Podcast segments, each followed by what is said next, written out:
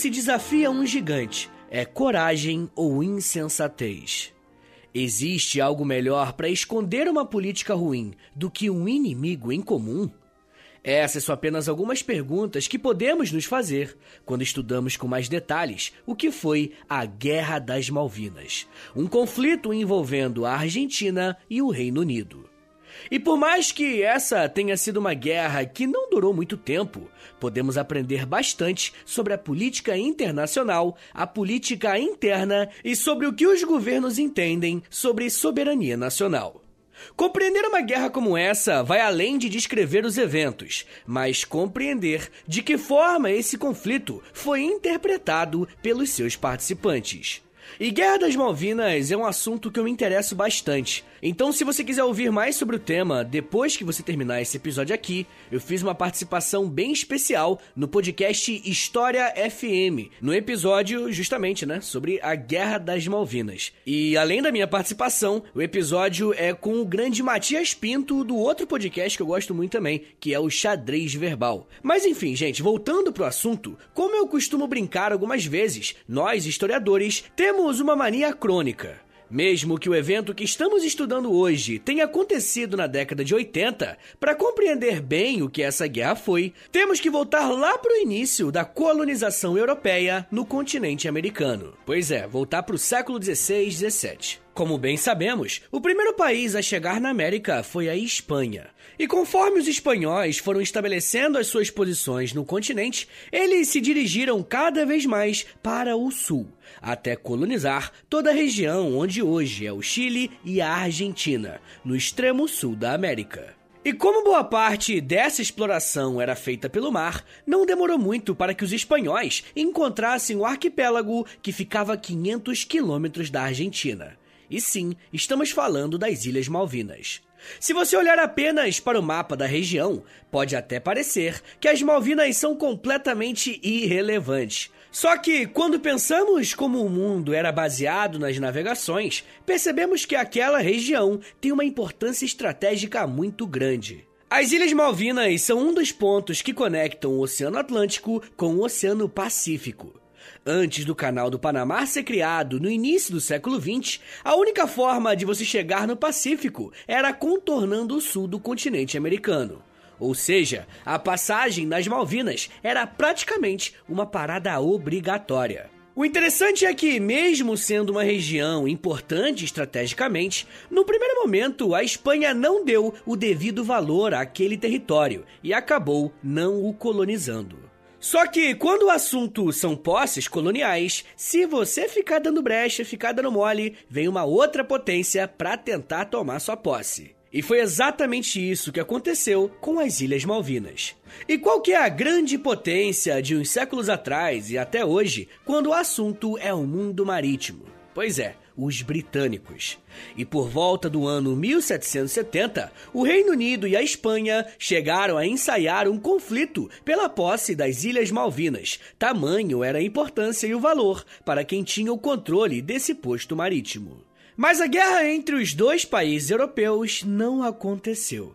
E eles firmaram um acordo para ambos enviarem civis para povoarem e colonizarem as ilhas. Só que tinha um problema. Na virada do século XVIII e o início do século XIX, começou a crescer o desejo de independência dos países da América Espanhola, e dentre eles a Argentina. As primeiras décadas do século XIX vão ser marcadas tanto pela independência das nações quanto pelas disputas territoriais e de consolidação das fronteiras. O próprio Brasil entra nessa briga quando se envolve na invasão de Montevidéu mas fato é que a Argentina vai travar uma disputa bem particular com o próprio Reino Unido. Como uma potência imperialista, o Reino Unido tem muitas regiões do mundo em que os seus interesses podem ser prejudicados ou não, dependendo do que aconteça. Durante o processo de independência da Argentina, uma das áreas que estão em disputa é a região do Rio da Prata. Esse local é muito importante para o escoamento de produtos que saem do continente e rumam o Oceano Atlântico. Controlar esse território é uma garantia de que os produtos chegarão na Europa.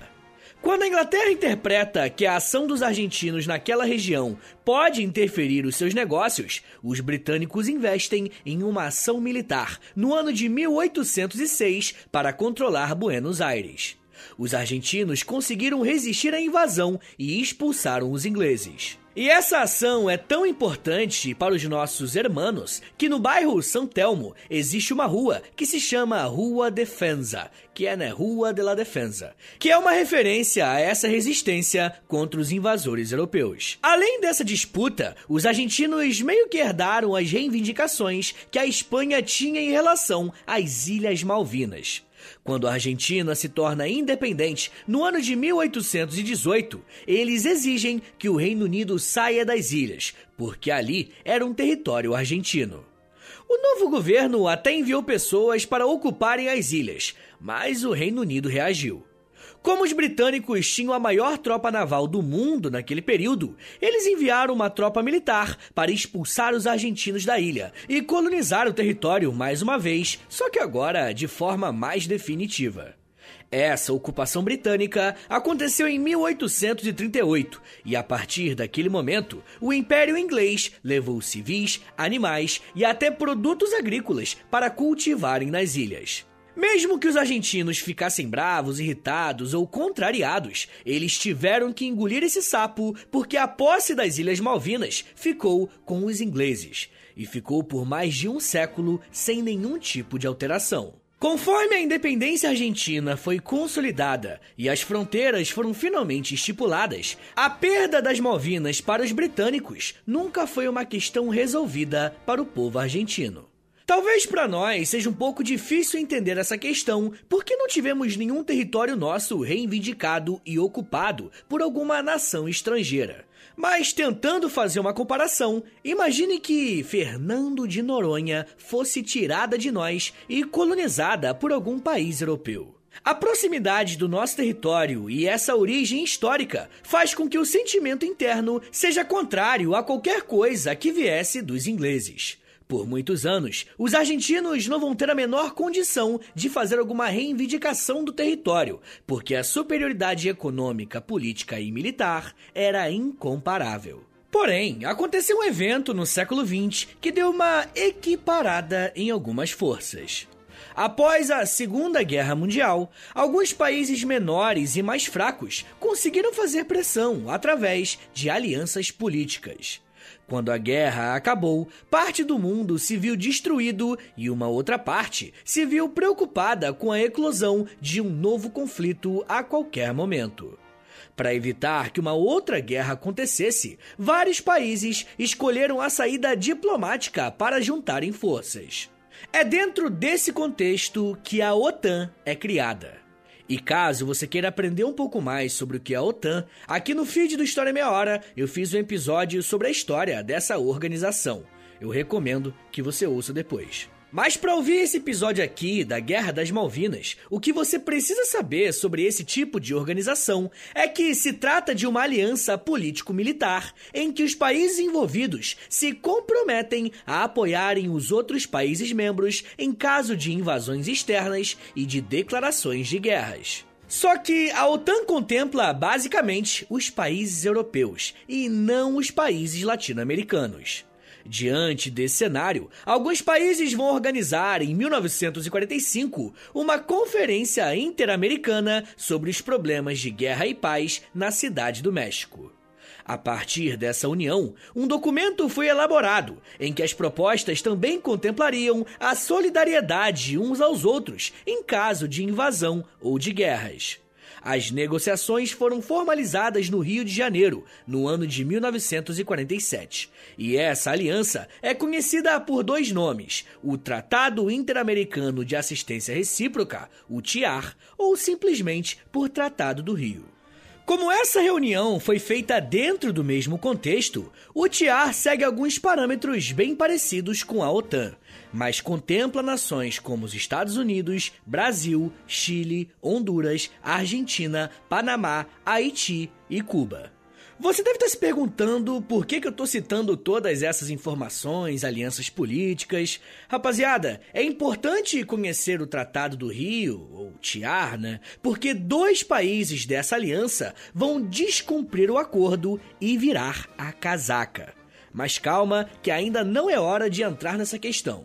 Como eu disse anteriormente, a colonização das Malvinas por parte dos britânicos foi feita com sucesso. A economia das ilhas sobrevivia à base da pesca e da produção de lãs de milhares de ovelhas que tinham por ali.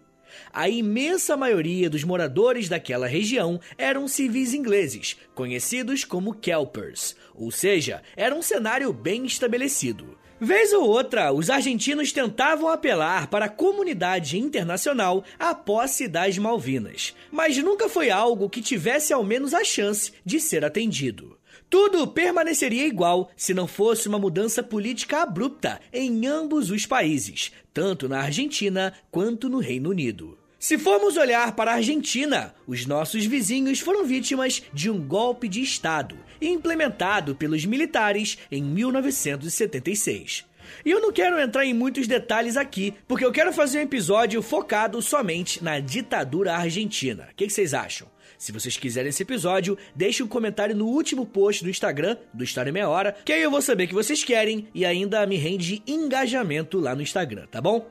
Mas enfim, gente, como toda ditadura militar, a Argentina passou por um intenso período de repressões dos direitos civis e de liberdades individuais. Na economia, os militares tentaram mudar a política econômica para fazer o país avançar em um período de crise. E quem fala mais sobre isso é o historiador Mário Rapoport, ao dizer que, abre aspas, o golpe militar de março de 1976 teve elementos de ruptura e de continuidade com a história política e militar do país. Economicamente, constitui-se em um ponto de inflexão no que se diz respeito ao modo de substituição de importações. De uma forma ou de outra, os militares incentivaram uma abertura comercial, o endividamento externo e a reestruturação industrial da Argentina. Fecha aspas. Não que o golpe tenha sido dado exclusivamente por essa razão, mas a década de 70 estava sendo complicadíssima para a economia global. Com duas grandes variações nos preços do petróleo, diversas economias foram abaladas. Essas modernizações e reformas faziam parte de uma medida do governo que estava desesperado por mudanças em meio ao caos social interno. Só que as coisas do outro lado do mundo também não estavam às mil maravilhas. Por conta da crise econômica da década de 70, o Reino Unido também estava enfrentando uma série de dificuldades financeiras e sociais. Além de uma recessão econômica, a inflação estava crescendo junto com os índices de desemprego. Em 1979, quem venceu a disputa para o cargo de primeira-ministra foi a parlamentar conservadora Margaret Thatcher.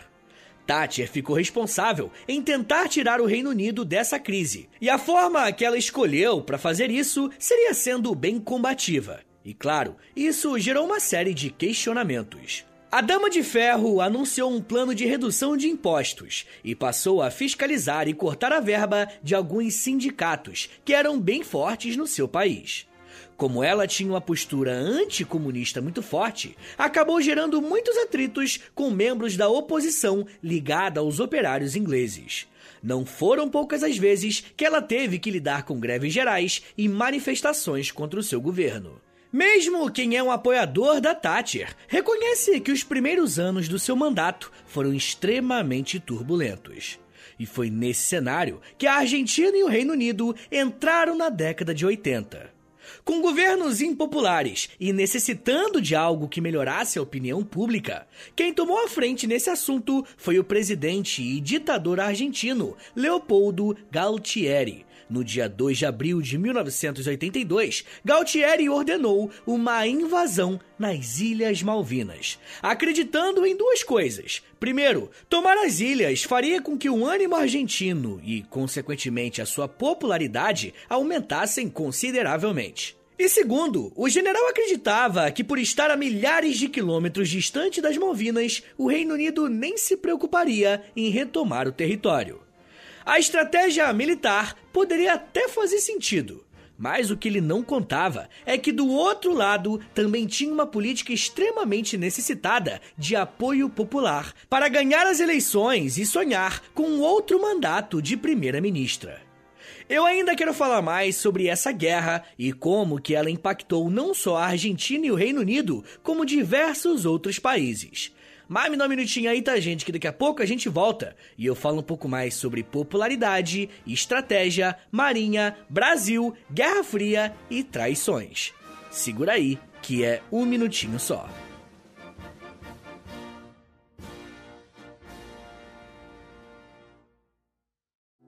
Se você se identifica como uma pessoa negra, tem entre 18 e 24 anos, e se você tiver uma ideia de podcast pra tirar do papel, olha, então o Spotify Soundup Brasil é pra você. A ideia do Spotify Soundup Brasil é basicamente descobrir, preparar e reconhecer talentos aspirantes a podcaster que têm vontade de aprender e de brilhar. O time Spotify Brasil vai selecionar 10 participantes para uma temporada especial de encontros, mentoria, capacitação e todo o suporte necessário para transformar a sua ideia em um projeto de verdade. Tudo feito e pensado por grandes nomes do universo de podcast. E ó, não importa o formato ou o tema que você tem em mente, a ideia é apostar na sua criatividade. E aí, bora colocar o seu projeto para jogo? A hora é agora. Inscreva-se em soundupbrasil.byspotify.com até 19 de outubro e amplifique a sua voz.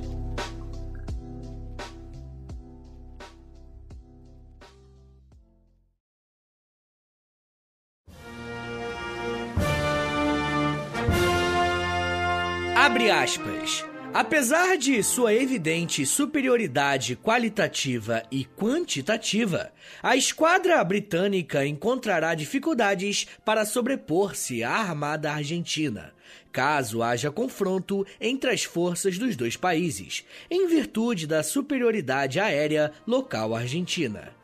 No caso de uma batalha naval, devem ser consideradas as grandes dificuldades logísticas para o abastecimento da esquadra inglesa, em contraposição à facilidade de apoio com que poderá contar a Armada Argentina, em face da proximidade das Ilhas Malvinas do continente.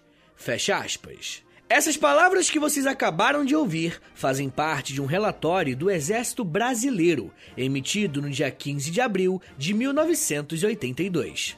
Esse é um documento que até pouco tempo era secreto e mostra que, mesmo não sendo um dos participantes diretos da confusão, os militares brasileiros estavam antenados no que estava acontecendo. Como vamos ver daqui para frente, não foram só os militares brasileiros que se interessaram pelo que estava acontecendo nas Ilhas Malvinas. Na verdade, as Malvinas eram apenas um dos alvos dos argentinos. A leste das ilhas existiam mais dois arquipélagos que os argentinos estavam reivindicando, que estavam sob a posse do Reino Unido. Eu tô falando de Geórgia do Sul e Sandwich do Sul, que também foram ocupados pelas tropas argentinas. Como eu disse anteriormente, a invasão dos argentinos aconteceu no dia 2 de abril de 1982, e como a imensa maioria dos moradores das Malvinas e das demais ilhas eram civis, pescadores e pastores de ovelha, no mesmo dia que a invasão aconteceu, todas essas pessoas se renderam. Nesse primeiro momento, a operação dos militares argentinos estava sendo um sucesso. Só que quando essa notícia chegou ao gabinete da Margaret Thatcher, ela prontamente fez um pedido para que o parlamento aprovasse a sua declaração de guerra. No dia 5 de abril, o Reino Unido já estava com uma imensa frota naval em direção às Malvinas, para revidar a invasão, entre aspas, dos argentinos. Bom, podemos gastar um tempo aqui pensando por que, que os britânicos se deram ao trabalho de cruzar o mar só para iniciar uma guerra com um país bem menor e por um território bem pequeno. Podemos levantar algumas hipóteses que respondam essa pergunta. A primeira é aquela que eu já falei aqui. A Margaret Thatcher precisava de um apoio político maior e uma guerra gera essa possibilidade. Nada como um inimigo em comum para unificar um país, tá ligado? Uma outra hipótese é que os britânicos temiam que outras ilhas também declarassem a sua independência ou fossem invadidas por outros países. Mesmo não sendo mais aquele império inglês que já tinha sido, os ingleses ainda tinham muitas posses ao redor do mundo nessas pequenas ilhas que pouca gente dá valor. Reagir à Argentina, então, seria o mesmo que passar um recado. Era o mesmo que falar que o Reino Unido ainda era forte e não aceitava que as suas posses fossem reivindicadas. Uma outra coisa interessante que se descobriu anos mais tarde é que as Ilhas Malvinas eram um território onde existem reservas de petróleo. Essa não foi uma informação que circulou na época, mas existem algumas teorias de que o governo britânico já sabia dessas reservas. Mas isso não passa de uma teoria, tá? Eu mesmo não consegui confirmar com precisão essa informação. Apesar de todas essas teorias e teses, o que sabemos com certeza é que a Margaret Thatcher enviou as suas tropas em direção às Malvinas para lutar contra os argentinos. Mas iniciar uma guerra nas Malvinas não seria algo simples. E eu digo isso porque estamos falando de um conjunto de ilhas que ficam a centenas de quilômetros do continente. Qualquer ataque teria que ser muito bem coordenado e planejado. A frota naval inglesa, que estava indo em direção ao sul, era composta por navios de combate, além de dois porta-aviões que dariam apoio tático a uma distância segura das ilhas. Como tinha muito mais estrutura militar do que a Argentina, o Reino Unido também aprovou o envio de cinco submarinos, que eram equipados com uma tecnologia de propulsão nuclear. O governo inglês também requisitou ajuda de equipamentos civis para compor e reforçar as tropas que estavam indo para o conflito. No dia 7 de abril de 1982, um navio de cruzeiro chamado SS Canberra foi requisitado e usado como transportador de soldados para integrarem o conflito. Até um navio de cruzeiro luxuoso foi usado para integrar a frota de combate. É como se a Marinha Brasileira chamasse o navio Roberto Carlos para lutar numa guerra. E em pouquíssimo tempo, o Reino Unido conseguiu organizar um total de 127 navios para a guerra. É muita coisa. Margaret Thatcher não estava brincando. Do lado dos argentinos, quando o combate começou, eles tiveram que adotar uma estratégia de usar aviões para atacar a ilha e os navios britânicos. As forças argentinas só puderam fazer esses ataques aéreos porque a ilha não tinha nenhum tipo de pista de pouso que comportasse grandes aeronaves de guerra. Os aviões argentinos saíam do continente, iam em direção à ilha, realizavam os ataques e voltavam lá para o continente para abastecer. Conforme os porta-aviões britânicos se aproximavam das ilhas, mais ataques eram feitos. E com esses navios, o Reino Unido conseguiu igualar as forças nos ataques aéreos, e a Argentina começou a temer que os aviões bombardeassem também o seu território continental. Se isso de fato ocorresse, uma guerra de maiores proporções poderia começar. Mais ou menos durante um mês, Reino Unido e Argentina se atacaram apenas pelo ar e com poucos embates navais. Após essas semanas de combate, vemos que os dois países envolvidos começaram a recrutar os seus apoiadores internacionais. Muitos países europeus foram solidários ao Reino Unido e deram muito apoio aos britânicos. A Nova Zelândia foi um dos primeiros a estender a mão para Margaret Thatcher e colocou à sua disposição uma enorme fragata de guerra. Além desse apoio direto, a Guerra das Malvinas obrigou alguns países a mostrar quem realmente apoiavam.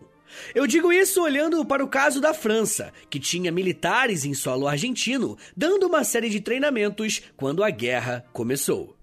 Quando a Argentina invadiu as Malvinas, entre aspas, os franceses retiraram esses oficiais do país e se recusaram a fechar novos negócios militares em sinal de apoio aos ingleses.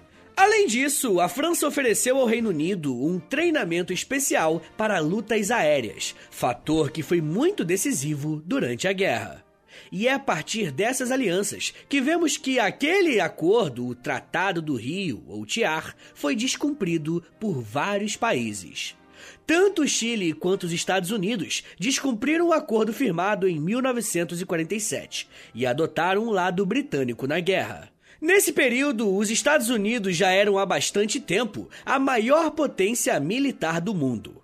Na prática, isso fazia com que eles estivessem em mais de uma aliança. No caso, os estadunidenses estavam em duas, a OTAN e o Tratado do Rio. Como o Reino Unido e a Argentina pertenciam a organizações diferentes, os Estados Unidos teriam que escolher um lado.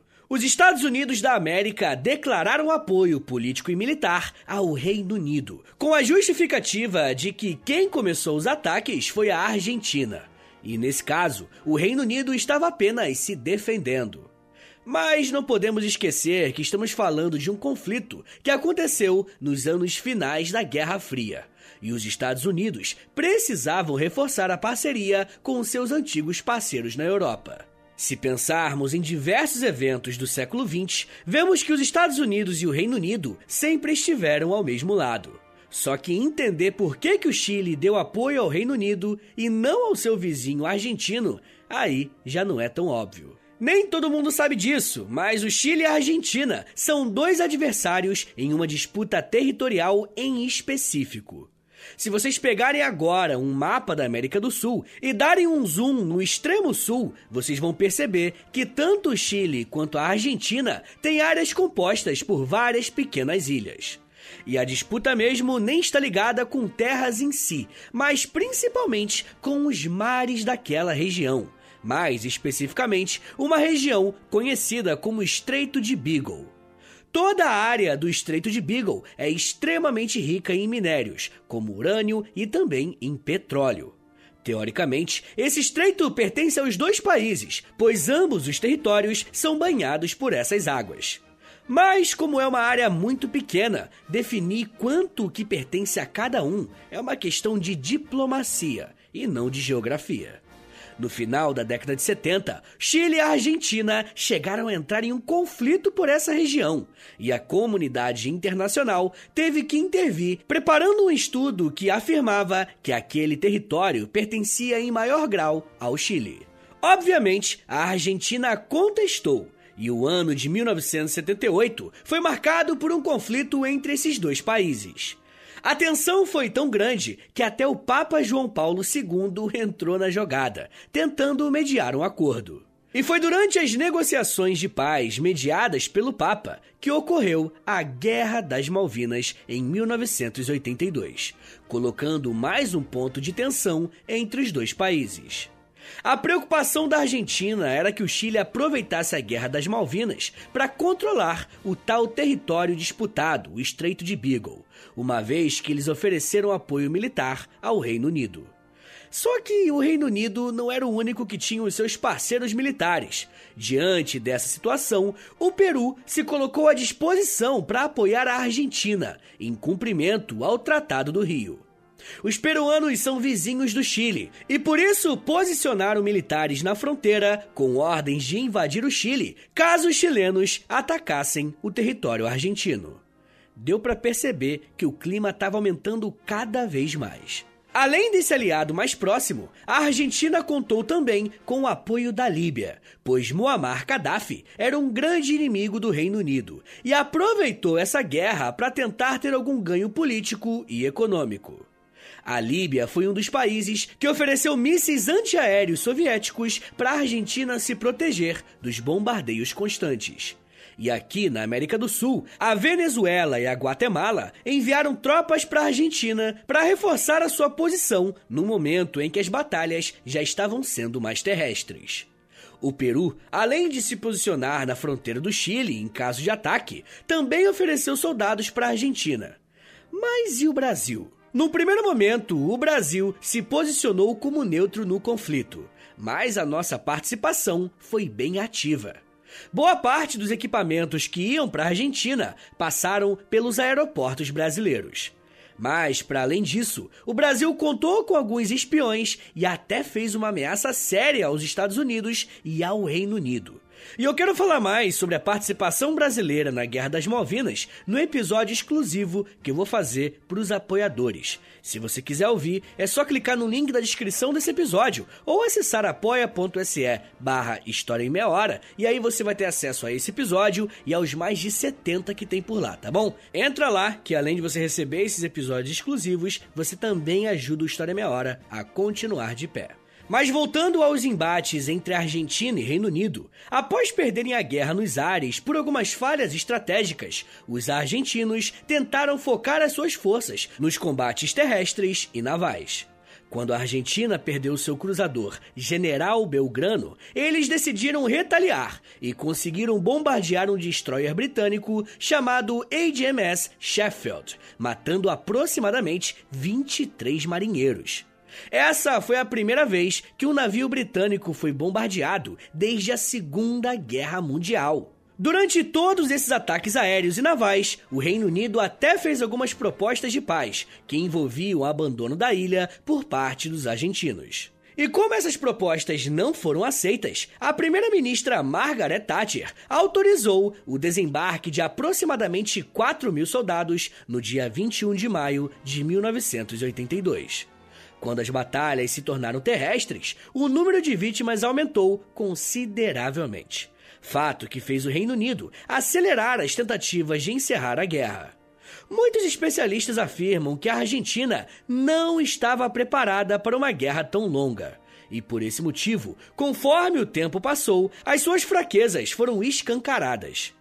Sem a menor condição de fazer frente à ofensiva britânica, os argentinos se renderam e abandonaram a guerra no 14 de junho de 1982. Essa foi uma guerra que durou pouco mais de dois meses e deixou mais de 900 soldados mortos. Mesmo movimentando diversos países, com a rendição da Argentina, tanto as Malvinas quanto a Geórgia do Sul e Sandwich continuam como posses britânicas. De um lado, Margaret Thatcher saiu fortalecida e venceu as eleições para um segundo mandato como primeira-ministra. Já o ditador argentino renunciou alguns dias após o fim da guerra. A Guerra das Malvinas é um ótimo exemplo de que, quando se trata de política internacional e de crises internas, cada governo toma decisões baseado naquilo que eles acham que vai ser mais benéfico para os seus países. Na hora do vamos ver, dificilmente alianças e posições ideológicas têm alguma função quando o assunto é a guerra.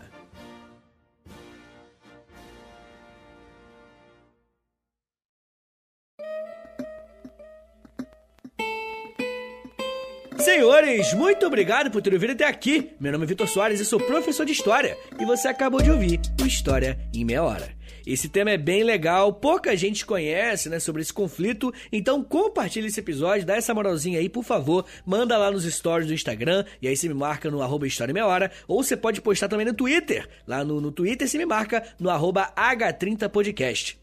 Rapaziada, se você gosta de História Meia Hora, se você quer ver esse podcast continuar de pé por muitos e muitos anos ainda, então dá uma passada lá no Apoia-se, beleza? É apoia.se barra História Meia Hora, e aí você vai ter um montão de conteúdo exclusivo, tem Clube do Livro, tem conteúdo diário no Instagram, vê lá os planos direitinho e vê qual que combina melhor para você, tá bom? Outra coisa que é importante é que o História Meia Hora tem a parceria com a loja, tá bom? Não se esqueça, a gente tem camiseta, moletom sendo vendido lá na loja.com.br. É a loja é L-O-L-J-A. Entra lá no loja.com.br, escreve História em Meia Hora, que aí você vai ver os nossos produtos por lá.